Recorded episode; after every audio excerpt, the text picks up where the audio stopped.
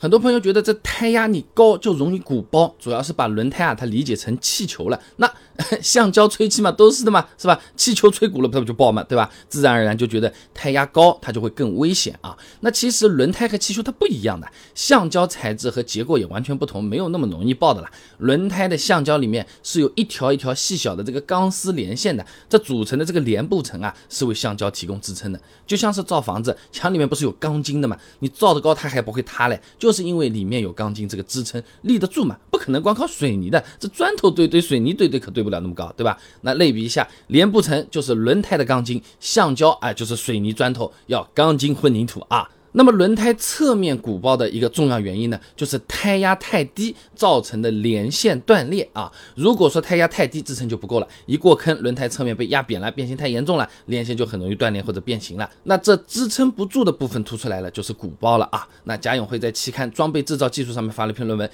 浅析轮胎鼓包产生原因及预防措施》中讲啊，如果轮胎气压低，引起轮胎刚度小，变形量增加，那么轮缘和台阶或凹坑边缘直接挤压或撞击就会造。造成脸部层的断裂啊。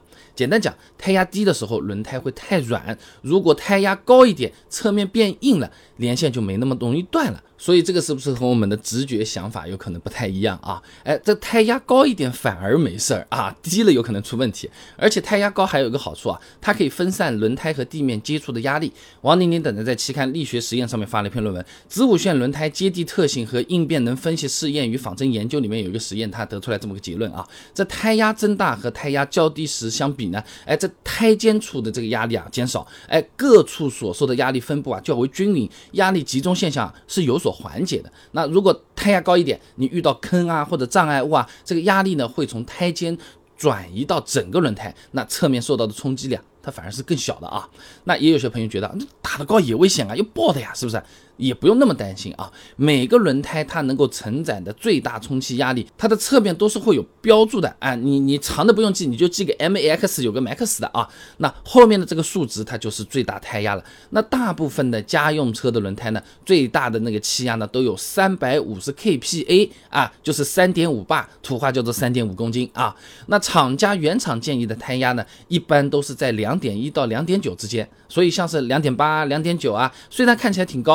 但是还远远没有达到轮胎的这个极限胎压，你不要慌啊，不用担心这个事情啊。那么想要兼顾舒适性，没有那么颠，胎压打多少高比较好？这里分两种情况啊。那如果厂家的建议胎压是一个范围，你比如说宝马三系 B 柱上面它就贴着啊，推荐胎压表啊。